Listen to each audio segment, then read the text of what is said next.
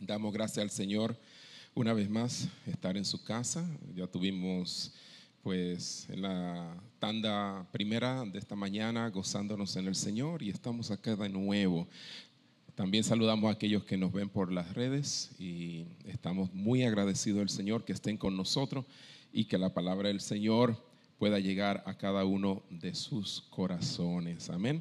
En el día de hoy vamos a darle continuación el mensaje que estuvimos predicando la semana pasada, que se tituló Fíjate bien cómo estás oyendo. ¿Cuántos tuvieron la oportunidad de estar aquí la semana pasada y escuchar esta palabra?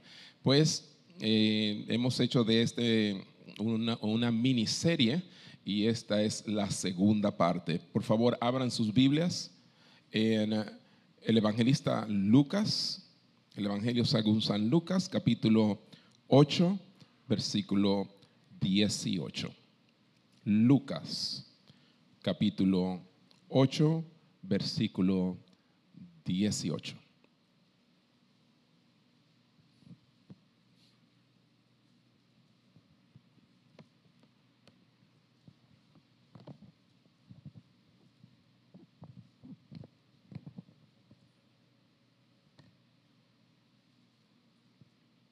La palabra de Dios dice así.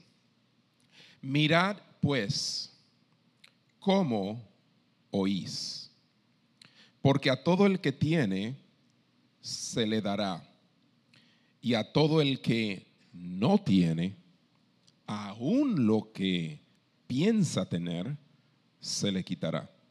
Vuelvo a repetir. Dice, mirad pues cómo oís porque a todo el que tiene se le dará. Y a todo el que no tiene, aún lo que piensa tener, ¿qué dice? Se le quitará. Pues así como hicimos la semana pasada, hacemos hoy y nos concentramos en la primera frase de ese versículo. Mirad pues cómo oís. Y vuelvo y repito el título, fíjate bien ¿Cómo estás oyendo? Dilo conmigo, fíjate bien cómo estás oyendo. Cerremos nuestros ojos y pidamos al Señor que nos ayude en esta hora a entender lo que Él quiere decirnos. Padre, te damos muchas gracias. Gracias te doy porque al acercarnos a ti, oh Señor, tú permites en tu misericordia que la palabra una vez más llegue a nuestras vidas. Tenemos un gran privilegio. Semana tras semana, Señor, acercarnos a tu presencia. Te ruego en esta hora que hables a nuestras vidas, hagas tu obra en nosotros, Señor, y que podamos ser edificados con tu palabra. No haya ningún obstáculo ni ninguna distracción en estos momentos, en el nombre de tu Hijo amado Jesús. Y todos dicen, ¿cómo? Amén. Amén. Así como en las series de televisión, eh, donde se nos presenta antes de un capítulo un recuento incluido para que podamos este, refrescar la memoria sobre lo que hemos visto en el capítulo anterior. Asimismo, tengo un recuento de la primera parte y quiero que estén muy atentos para que puedan entonces juntos todos darle continuación al mensaje pasado. He escogido siete puntos importantes del mensaje anterior. Primeramente, el sermón no comienza en el momento en que el predicador abre la boca, sino la semana anterior. ¿Recuerdan eso? Quiere decir que hay cosas que hacemos durante el transcurso de la semana que tienen que ver con lo que ocurrirá el domingo. Una de ellas es que oramos por el predicador, la persona que va a estar exponiendo el sermón y también a la vez que oramos por esa persona, nosotros mismos somos bendecidos porque Dios crea en nosotros una expectativa de lo que Él hará a través de la palabra que será ministrada. Segundo, nos preparamos físicamente. Y obviamente esta es una parte muy importante. Físicamente nos preparamos desde el día anterior. ¿Para qué? Para traer nuestros cuerpos y nuestras mentes descansadas a la casa. Y yo espero que todos aquí lo hayan hecho. Aunque supe de un apagón que ha provocado que muchos estén trasnochados, ¿verdad? Ya eso son cosas que se escapan a pues sus posibilidades y su control. Pero es la manera en que Dios nos, nos, dice que hagamos para que podamos estar alertas mentalmente. También debemos prepararnos no solamente físicamente, sino socialmente. Somos una comunidad de creyentes, somos personas sociales y muchas veces pretendemos venir a la casa de Dios sin resolver asuntos y problemas o provocando asuntos aún el mismo día del culto y no siendo sabios ni utilizando la gracia de Dios para resolverlas antes de venir, para que entonces la palabra de Dios no tenga obstáculo al llegar a nuestras vidas. Claramente debemos reconciliarnos y estar en comunión con nuestro prójimo. En lo que dependa de nosotros, que dice la palabra, estar en paz con todos. Depende de ti. Haz lo que tengas que hacer para que estés en paz con todos. Punto número cuatro, ¿cómo escuchamos? ¿Cómo escuchamos? Da forma a cómo vivimos. Pero también es muy cierto que cómo vivimos en el transcurso de la semana resultará o dará como resultado cómo escuchamos el domingo la palabra. Muy bien. Y debemos vivir de tal manera que podamos eh, tener esos surcos abiertos para que la palabra de Dios fluya a nuestras vidas. Debemos también prepararnos espiritualmente, eliminar todo eh, estas, ese pedregal, esas piedras que impiden muchas veces que la palabra caiga como quiere caer y pueda ser implantada en nuestras vidas como la buena semilla que busca buena tierra. ¿Cuántos aquí son buena tierra? Para que la palabra caiga en ellos. Aparte de lo que hay que hacer antes del culto y del sermón, también somos llamados a cuando estamos escuchando la palabra, como ahora, no de manera que el otro lo pueda escuchar, pero sí en nuestro espíritu orar y orar por nosotros mismos, que el Espíritu Santo nos ayude a, y que nos enseñe y nos guíe y nos convenza y su obra sea una realidad en nuestras vidas mientras el predicador expone la palabra.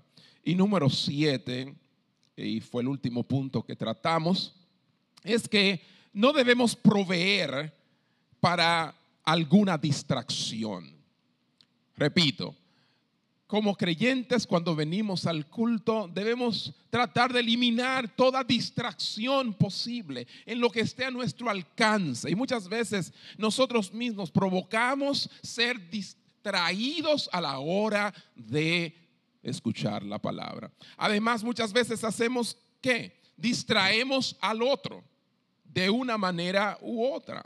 Y eso no debe ser así esta mañana mientras predicaba y exponía este recuento y llegué a ese punto número 7 donde hablaba de la distracción, mencioné que muchas veces traemos nuestros celulares y suenan. Y en ese momento, hermano, justamente sonó un celular mientras decía eso. No fue planificado, no fue, fue un ejemplo en vivo de que realmente eso sucede y sirve de distracción. Notificaciones, hermano, para usted saber que, no. Entonces, muchas veces, aparte de que de por sí el enemigo de nuestras almas busca distraernos, introduce cosas de repente para que nosotros no estemos atentos. E encima de eso, muchas veces nosotros le ayudamos. Qué pena. Dios nos manda a tener cuidado con todo eso. Todo eso que hablamos tiene que ver con la parte de el arado, el arar antes de el sermón y también el sembrado, o sea, la siembra durante el sermón. Hoy trataremos la parte ya que tiene que ver después del sermón. ¿Qué sucede después del sermón?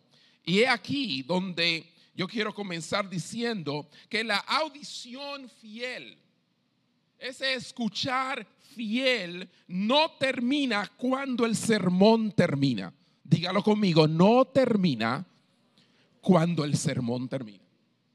Y muchos creen que el hecho de que ya la palabra concluyó, ya concluyó todo. No, ahí comienza una parte importante que tiene que ver con el escuchar y cómo yo estuve escuchando. Lamentablemente, para muchos es como que ya se terminó. No, apenas comienza, porque como dije, la parte de arar se terminó, la parte de sembrar se terminó, pero falta una parte importante después que uno ara y, siembra, que uno espera, cosecha. Entonces es la parte más práctica de todas y la que rinde beneficios. Y nosotros queremos tener esos beneficios. Amén. Entonces, los momentos más decisivos para nuestra audición ocurren en las horas posteriores al sermón. Busquemos en Santiago capítulo 1, versículo 22 y veamos lo que el apóstol tiene que decirnos al respecto.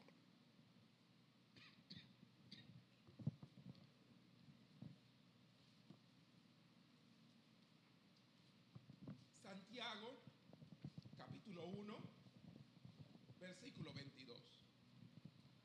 Pero sed hacedores de la palabra y no tan solamente oidores, engañándoos a vosotros mismos. Repetimos, pero sed hacedores de la palabra y no tan solamente oidores, engañándoos a vosotros mismos. Aquí claramente el apóstol nos muestra algo y es que sí hay que oír, escuchar la palabra, pero hay un elemento muy importante que realmente da evidencias que he oído como debe ser y he escuchado.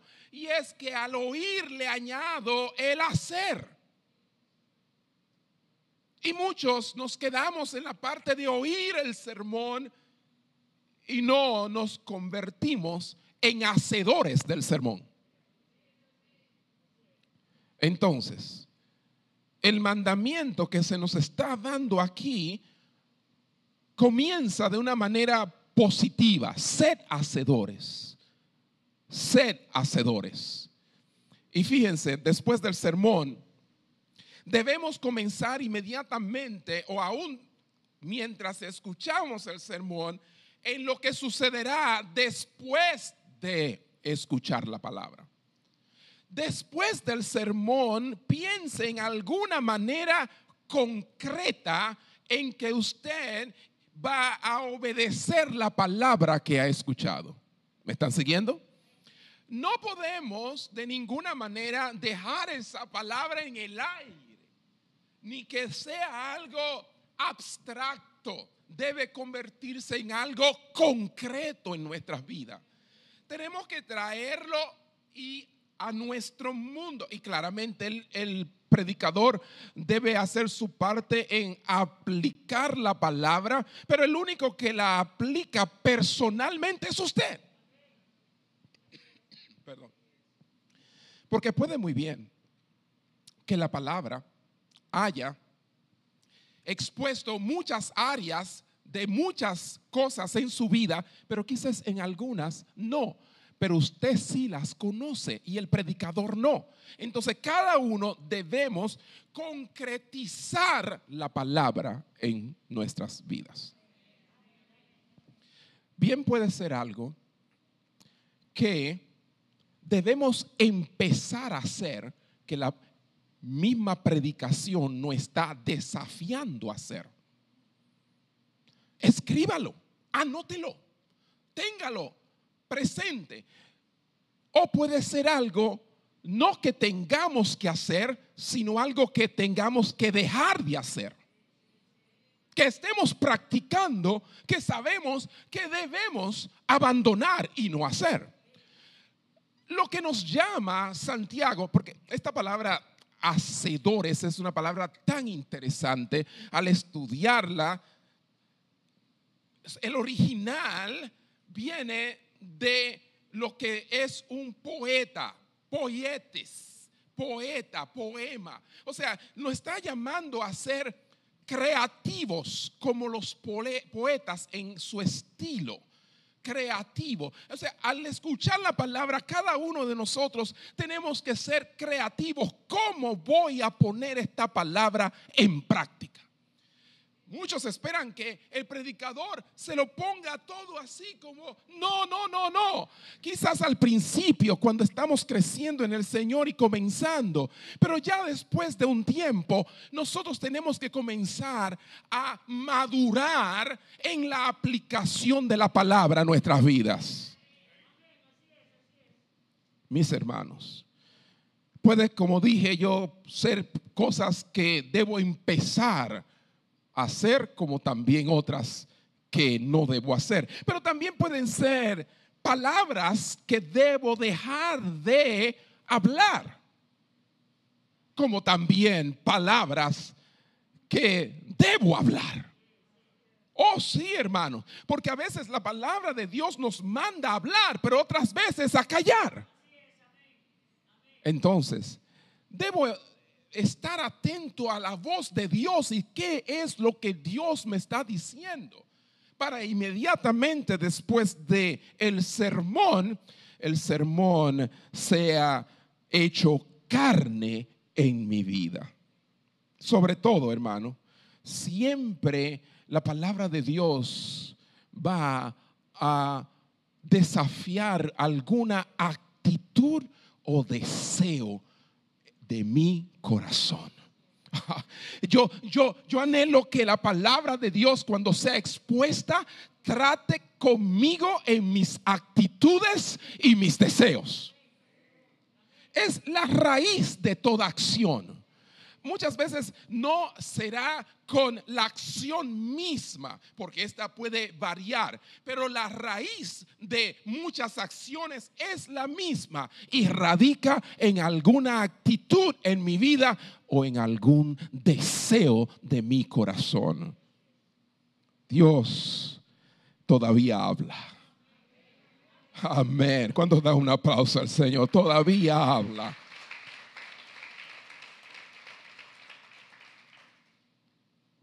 Recuerdo una anciana, una anciana, una ancianita de una iglesia, miembro de su iglesia durante mucho tiempo.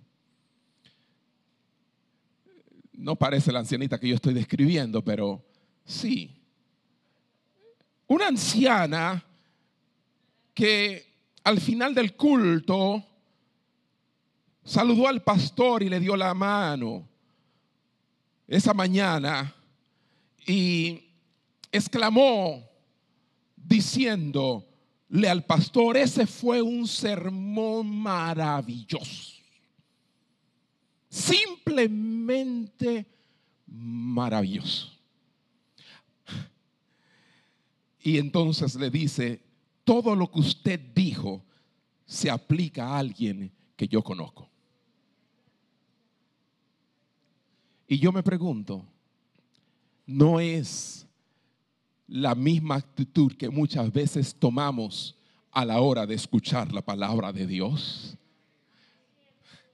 Como que cada cosa que el predicador dice tiene cabida, no en mi vida, sino en fulano, en pereceo, en sutaneo.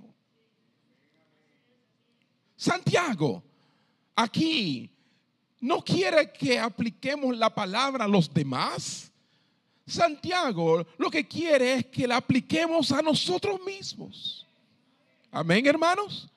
A nosotros mismos. Y nos preguntemos, ¿estamos nosotros cometiendo las faltas que se están mencionando en el mensaje? ¿O habrá de alguna manera algún deber como creyente que yo no estoy cumpliendo y me está siendo señalado allí? Hermanos míos, es verdad que el Espíritu Santo, la tercera persona de la Trinidad, Dios mismo es soberano para implantar su palabra en nosotros, pero de parte nuestra como seres humanos hay una responsabilidad humana y debemos estar con corazones abiertos a ella y hacer nuestra parte para que la palabra implantada tenga fruto en nosotros.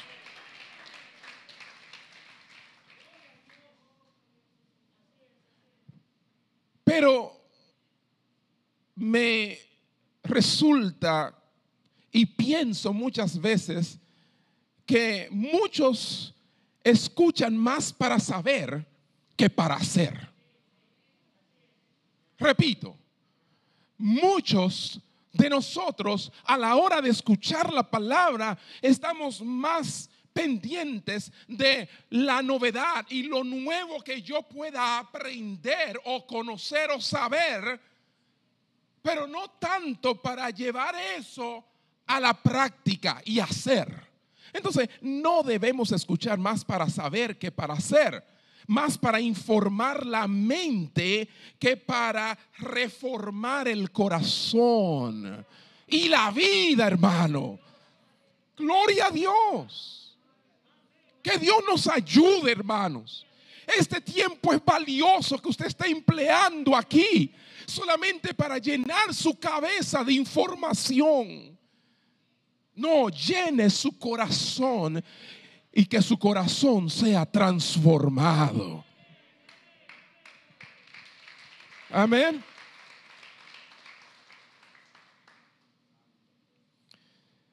Otro feligrés otro miembro de una congregación se reunió con el pastor, predicador, en la parte de, atrás, en la puerta, después del servicio, y le dijo, pastor, ese fue un sermón maravilloso. Oiga, usted no sabe las veces que el predicador, ojalá que sea así, ¿verdad? Escucha eso. Y es porque obviamente Dios le usa.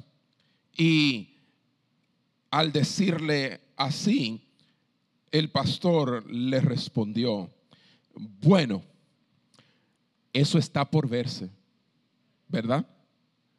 Y le sonríe. Qué extraña respuesta ante un elogio y una afirmación de que Dios le había hablado a este hombre.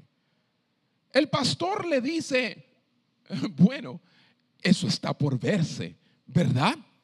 Y es que ciertamente, hermanos míos, todos debemos tener como ese enfoque, este debería ser nuestro enfoque, que esa palabra que sale del púlpito hacia nosotros no sea simplemente para aprenderla, sino para vivirla.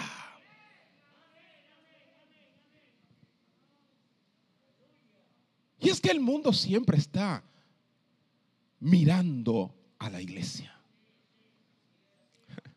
El mundo siempre está mirando a la iglesia, no tanto para escuchar sus enseñanzas, sino para poder ver sus acciones. Porque muchas de nuestras enseñanzas ellos se las saben. A ellos lo que quieren ver es si lo que nosotros aprendemos aquí lo ponemos en práctica y lo vivimos diariamente. Porque ciertamente ellos no. Ciertamente ellos no están preocupados por ponerlas en práctica. Lo que ellos siempre querrán es decir, yo empleo menos tiempo escuchando la palabra y vivo mejor que tú esa misma palabra. Entonces, Dios nos está llamando a un compromiso de vida, hermano. De vida. hay que aplicarla. Eh, eh, sucede también que en una ocasión cuatro pastores, escuchen bien, estaban discutiendo los méritos de diversas ah, traducciones de la palabra de Dios, de las escrituras, de la Biblia. Eh, a, uno le gustó una más simple y hermosa y decía, esa es la que más me gusta. Otro prefirió una edición más académica y una traducción de la Biblia más cercana a lo que es el original hebreo y griego. A otro le gustó eh, de estas versiones contemporáneas eh, parafraseadas como la eh, traducción, la nueva traducción viviente y otras más que andan por ahí que, que son más una interpretación que una traducción. ¿Por qué? Porque el vocabulario es más actualizado. Eso de la Reina Valera de los años 1909 en su primera edición, creo que fue. Imagínese usted. Y que ha sido revisada, revisada. Y bueno, ya hay algunas reinas valeras contemporáneas de años más cercanos a los nuestros. Pero aún así, él decía, no, a mí me gustan mejor estas más contemporáneas. Y esos fueron ellos tres, pero había uno, faltaba uno por hablar. El cuarto ministro guardó silencio durante un momento. Y ellos esperaban que él dijera cuál era su preferencia. Y luego dijo, a mí me gusta la traducción de mi mamá, de mi madre. Ustedes se imaginan. ¿Qué impacto entre esos jóvenes ministros a la hora de este cuarto eh, decir que a él le gustaba eh, la traducción de su madre? Sorprendidos esos tres hombres dijeron que no, no sabían que su madre había traducido la Biblia también. Y él, él contestó sin titubear, sí, sí. Ella la tradujo a la vida. Y fue la traducción más convincente la traducción que me convenció a mí para servir al Señor. O sea que muchas veces estamos tan entretenidos en asuntos de discusiones teológicas y académicas que perdemos de vista que esta palabra no fue su propósito, simple y llanamente que fuera discutida como cualquier tema político o deportivo o cualquier otra cosa. Esta palabra fue escrita para que pudiera vivir en nosotros y ser una en nuestro diario vivir. Amén. Fíjense hermanos, pensando en todo esto de lo que acabamos de señalar, de la aplicación a la vida de la palabra después del sermón, después de la palabra, pues entonces entendí que realmente necesitamos comunidad para aplicar la palabra de Dios. Repito, necesitamos una comunidad, estar en comunidad para aplicar la palabra de Dios. Y algunos dirán, ¿cómo así, pastor? Sí.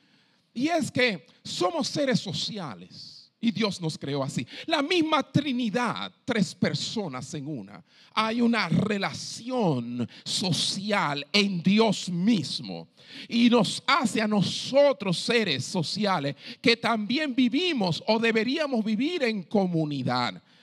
De modo tal que lo que me explica esto es claramente que la palabra al ser aplicada necesita ser aplicada necesariamente dentro de una comunidad. Debemos entender que la palabra que escuchamos debe ser hablada hablar lo que escuchamos va a añadir un testimonio claramente a lo que hemos escuchado, que lo que hemos escuchado lo recordamos. Pero ¿qué sucede? La mayoría de las veces escuchamos la palabra de Dios el domingo y después que la escuchamos no la hablamos. Hello. Comience a hablar sobre el sermón inmediatamente después del servicio. Qué difícil para muchos. ¿Por qué será?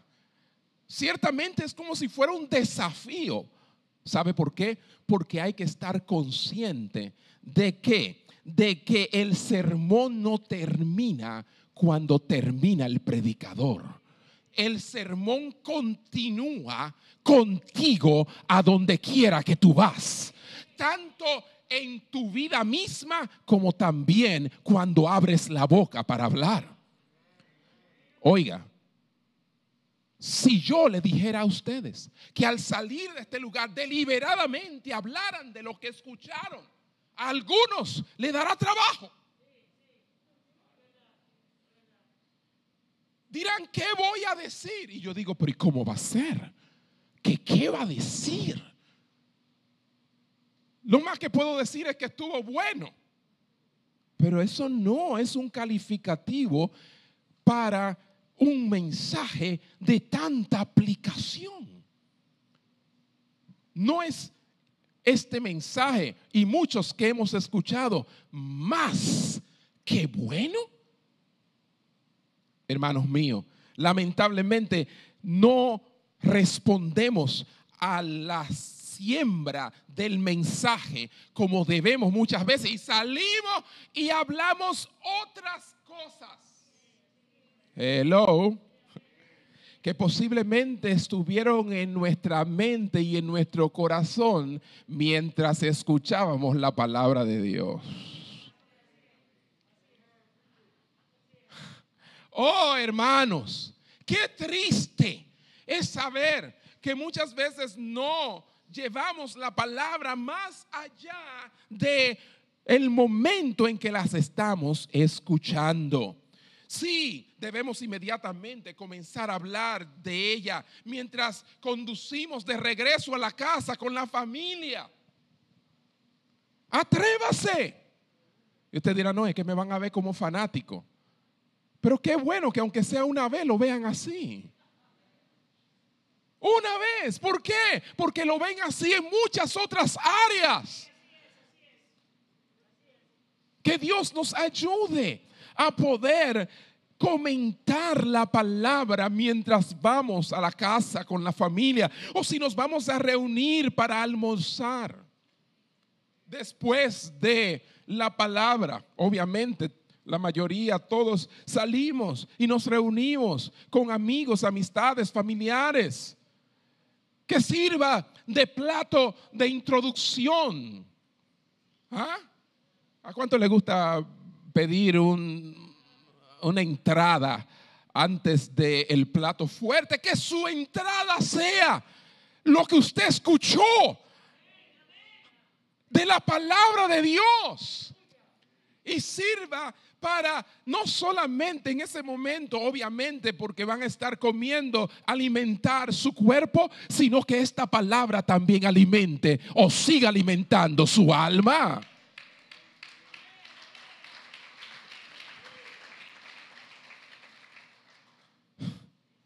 Oh hermanos, ¿qué tan necesario es que nosotros hablemos la palabra después que escuchamos el sermón. Pero muchas veces lo que escuchamos es sobre ah, no acaba bien de terminar el sermón y terminar el culto y uh, las, las, las, conversaciones giran a través ah, de cosas como el deporte, la política, el trabajo, a quién mataron, el calor, cuántos temas diversos divorciados totalmente de lo que Dios nos dijo.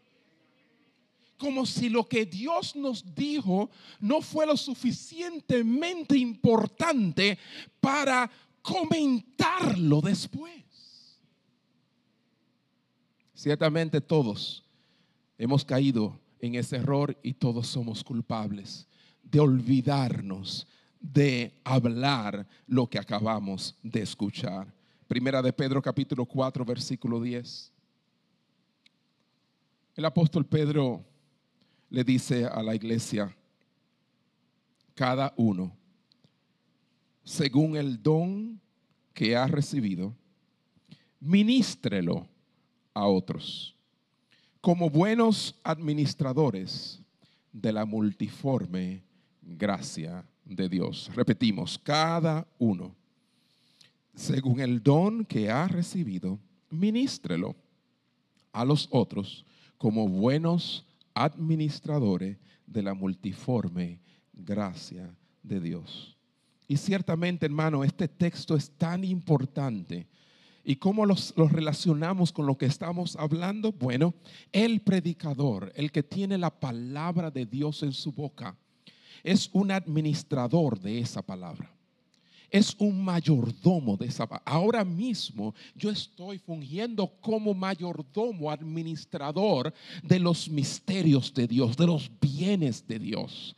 Y lo estoy dispensando, lo estoy dando por el Espíritu Santo, está llegando a ustedes y a muchos que nos están viendo ahora mismo por la gracia de Dios. ¿Me están siguiendo? Entonces el predicador es un administrador, un mayordomo de la palabra. Pero, como dijera Jason Mayer en su libro de predicación, cuando se predica la verdad, oigan bien, cuando se predica la verdad, la responsabilidad de la mayordomía cambia del predicador al oyente repetiré. Dice, cuando se predica la verdad, como se está predicando ahora, la responsabilidad de mayordomía, y yo la tengo ahora mismo, dice que cambia del predicador, de mi persona, al que está oyendo. O sea, ya yo no soy responsable de lo que estoy haciendo, dar la palabra porque está saliendo y está llegando donde usted, y usted se convierte entonces el responsable de la mayordomía de esa palabra que está recibiendo.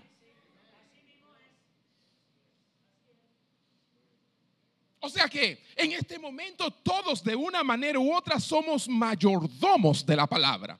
Yo porque la estoy exponiendo y usted porque la está escuchando.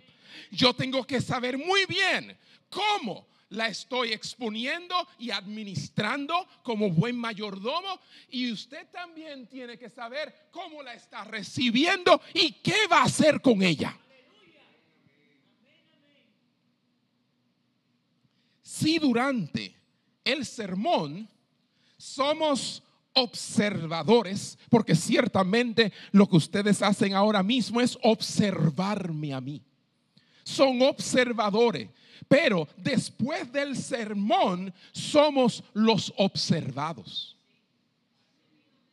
Porque ahora mismo ustedes me observan y observan la palabra, pero al recibirla, al ser ahora mayordomos y responsables de esa palabra, ahora ya ustedes dejan de ser observadores y se convierten en los observados. ¿Por qué? Porque inmediatamente habrá alguien viendo y observando lo que usted está haciendo con lo que usted recibió de parte de Dios.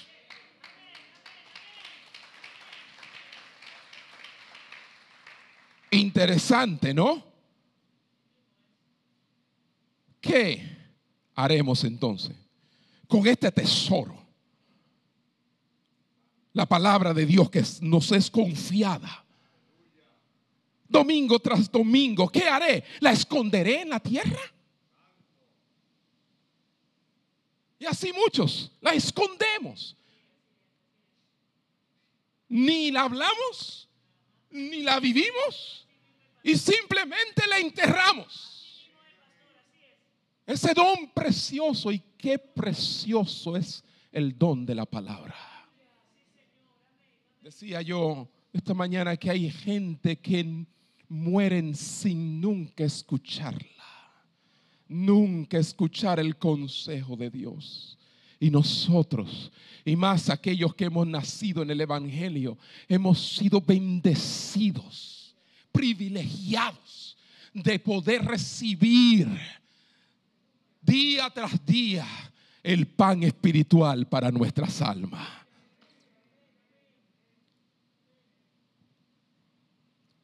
¿Qué requiere Dios de los mayordomos?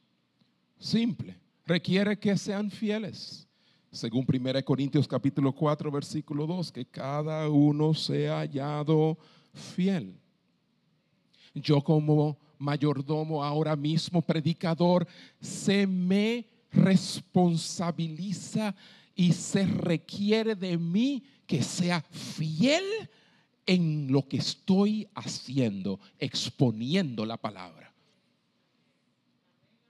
Fiel.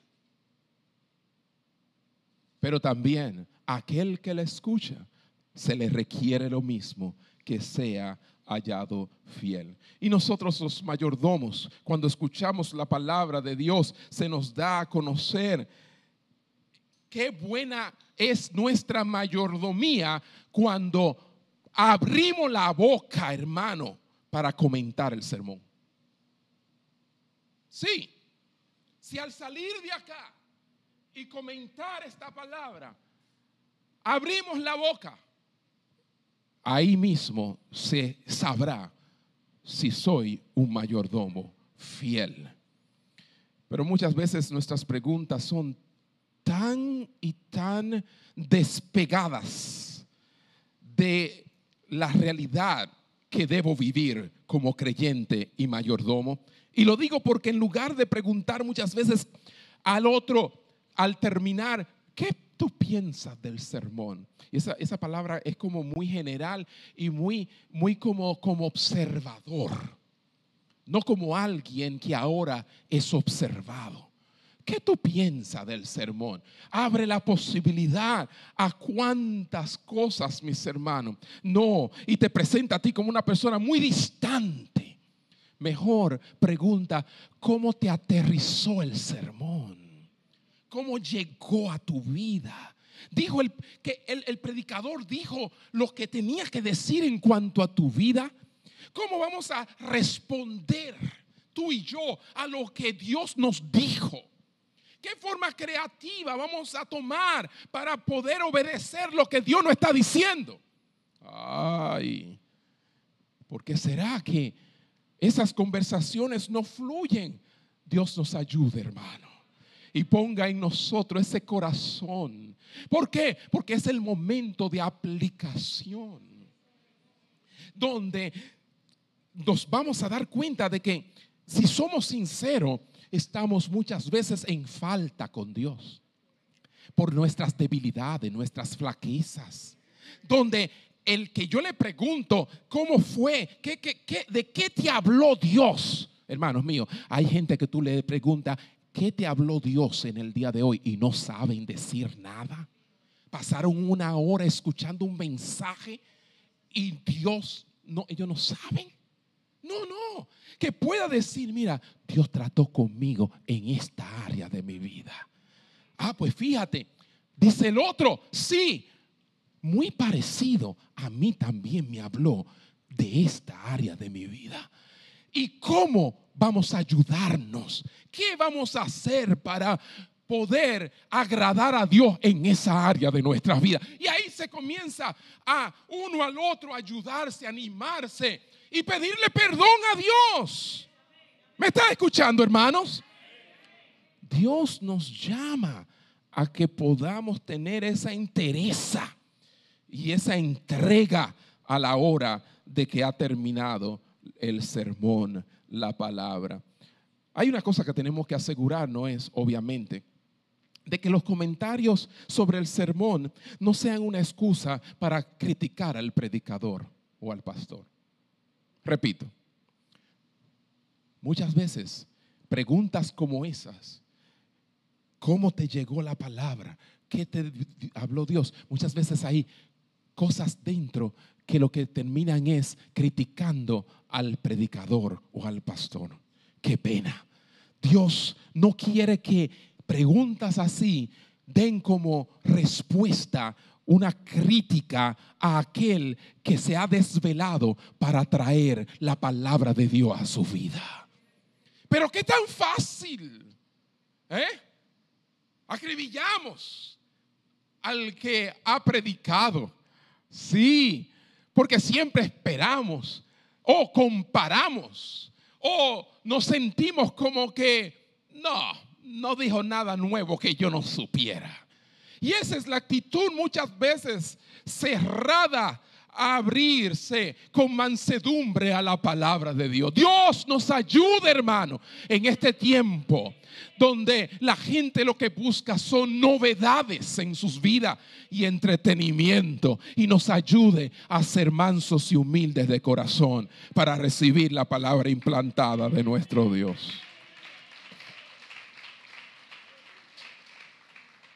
Hable, hable, hable como, como, cómo va a aplicar la palabra y debe de ser un juez. Porque muchas veces nos convertimos en jueces en esos comentarios. Jueces. Joel Becky advierte y dice trágicamente, aquellos que oyen la palabra de Dios, pero no la obedecen, a menudo se vuelven santurrones y críticos. Los santurrones y críticos son las personas que menos obedecen la palabra de Dios, pero están listos para juzgar a aquel que falla. Pero aquel que cae y falla sabe que solamente la gracia y la misericordia lo pudieron levantar y no tiene cómo señalar al que cae. Amén, hermanos. Anda buscando cómo levantar a los caídos porque Él mismo ha caído también y ha sido levantado por el Señor. Así que deje de juzgar a los demás, niéguese a juzgar a los demás y juzguese a sí mismo. Finalmente, toda predicación bíblica tiene como finalidad la obediencia. Repito, toda predicación bíblica debe tener como resultado final la obediencia. Porque lo más importante, sobre todo, es aceptar la palabra de Dios por fe y comenzar a obedecerla. Mire mi hermano, muchas veces nos llenamos de teorías, pero que nunca llegan a la práctica. En una ocasión, mientras el Sir Henry Backenbury, en los años 1837-1914, era agregado militar en París. Escuchen esto. Estaba hablando con el distinguido estadista francés Léon Gambetta. Y León Gambetta dijo, en estos días solo hay dos cosas que un soldado necesita saber. Debe saber cómo marchar y debe saber cómo disparar. Dos cosas. El inglés, Sir Henry Brackenbury, respondió rápidamente y dijo, perdón, excelencia, pero ha olvidado lo más importante de todo. Y a lo que Gambetta pregunta, ¿y qué es eso? Y Brackenbury respondió, también debe saber cómo obedecer. No basta con saber cómo marchar y cómo disparar. El cómo, no. Hay que llevar el cómo a la obediencia. Aquí te dice cómo debes vivir tu vida. Después de tu saber cómo debes vivir tu vida, lo próximo es obedecer lo que te dice la palabra de Dios. Amén, hermanos. ¿Estamos claros?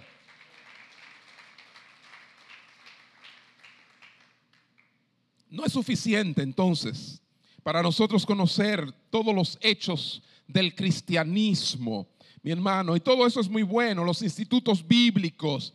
Toda, yo soy un asiduo lector de, de, historia bíblica, de teología, y mi vida ha girado alrededor de eso por décadas ya, literalmente. Pero siempre Y he llegado a la conclusión de que todo eso sin la obediencia a la palabra no es la voluntad de Dios, porque sería otra ciencia más. Y aquí hay ciencia, pero esto lo que quiere es ser transformado en vida. Amén. El pastor Stuart Briscoe, y con esta ilustración concluyo, estaba enseñando los principios del estudio de la Biblia en una ocasión. Mostró cómo elegir las promesas y los mandamientos de las escrituras y qué hacer con ellos. Finalmente revisó y preguntó, ahora, ¿qué hacen con los mandamientos? Y una anciana levantó la mano y dijo, los subrayo en azul. Y es hasta ahí es que llegamos muchos de nosotros subrayando, escribiendo, anotando. Pero Dios espera más de ahí, hermanos. Sí, subrayar los mandamientos en azul puede que haga que tu Biblia luzca bien bonita de colores, ¿verdad? Y con muchos comentarios al lado y muchas cosas, pero tienes que ir más de ahí. Los mandamientos no solamente están ahí para que los subrayes, los mandamientos están ahí para que los obedezcas. Amén. Obedécelos y te irá bien. Finalmente, hermanos, el mandamiento que comenzó positivo, pues decía, ser hacedores de la palabra de repente se torna negativo y da un giro de 180 grados y nos encontramos frente a un mandamiento negativo. Y al decir negativo, lo que quiere decir es que vemos un no en vez de un sí. Sí, ser hacedores de la palabra, pero no, no sean tan solo oidores, engañándose a sí mismos. Y muchas veces pasamos por alto esta parte del versículo que es realmente la pena por no hacer la palabra que escuchamos. Nos convertimos en personas que nos engañamos a nosotros mismos. Entonces debemos sacarnos esa noción que tenemos que no importa mucho cómo escuchemos. Es importante como escuchas. Sí, hermano. John Banchard dijo, el hombre que no está preparado para prestar atención a la palabra de Dios obedientemente, ni siquiera será capaz de escucharla correctamente. Porque cuando nuestro corazón no está dispuesto a obedecer lo que estamos escuchando, ya de hecho no estamos recibiendo, escuchando como debemos escuchar.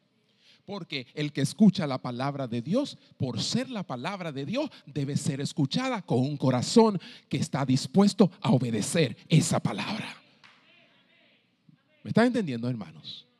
Dios entonces nos ayude, porque el hombre que escucha y se niega a obedecer sale de la iglesia habiéndose engañado a sí mismo.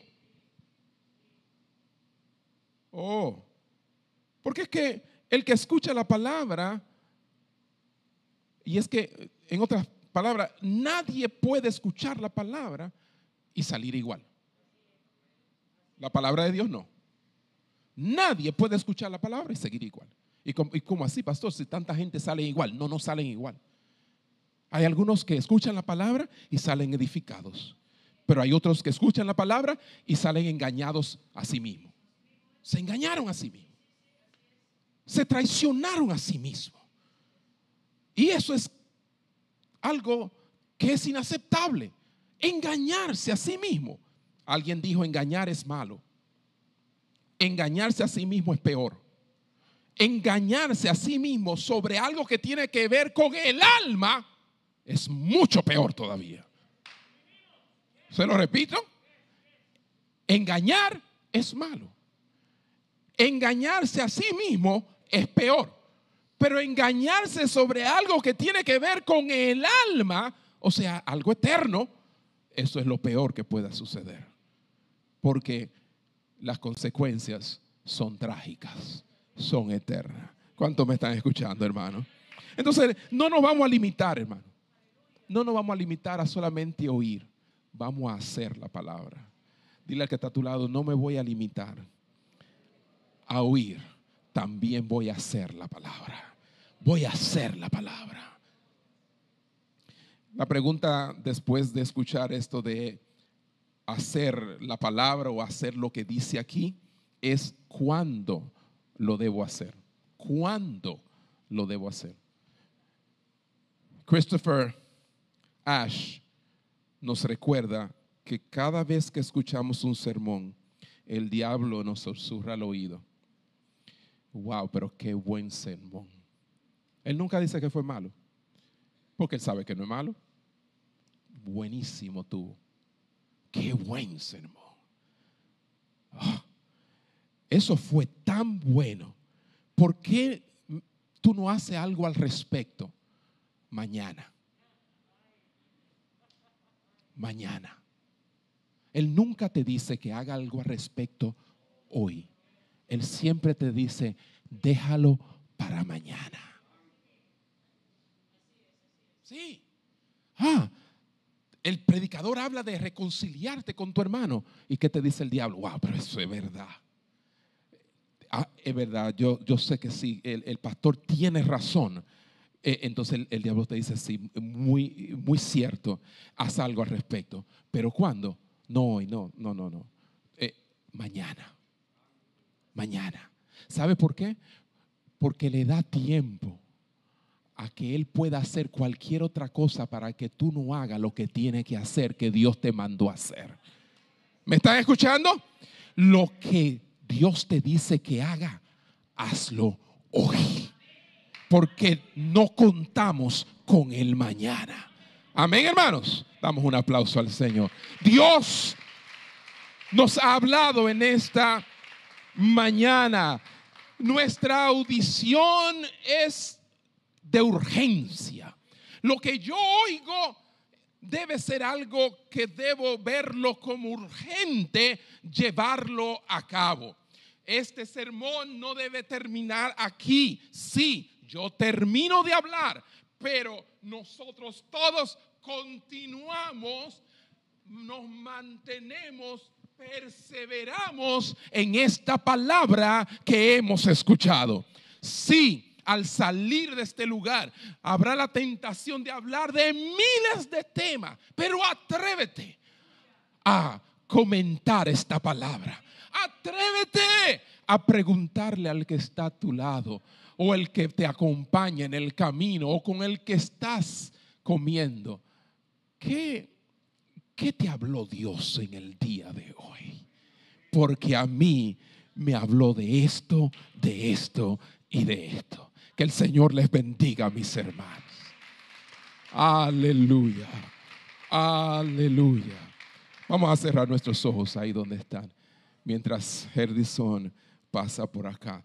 Padre, te doy muchas gracias, Señor, por esta palabra que has traído a nuestras vidas y con esta palabra cerramos, Señor, este mensaje que comenzó la semana pasada y te ruego que no solamente a los que estuvieron presentes acá, sino también a aquellos que a través de las redes estuvieron escuchando esta palabra le pueda servir, Señor. Te ruego, Padre, que deliberadamente nos volvamos, Señor, proactivos y podamos, Señor, hacer eh, que esta palabra siga rumiando en nuestras vidas por medio de conversaciones santas, por medio, Señor, de acciones santas. Oh Padre, y todo esto redunde para tu gloria y para tu honra, en el nombre de tu Hijo amado Jesús. Todos decimos amén. Dios les bendiga y Dios les guarde.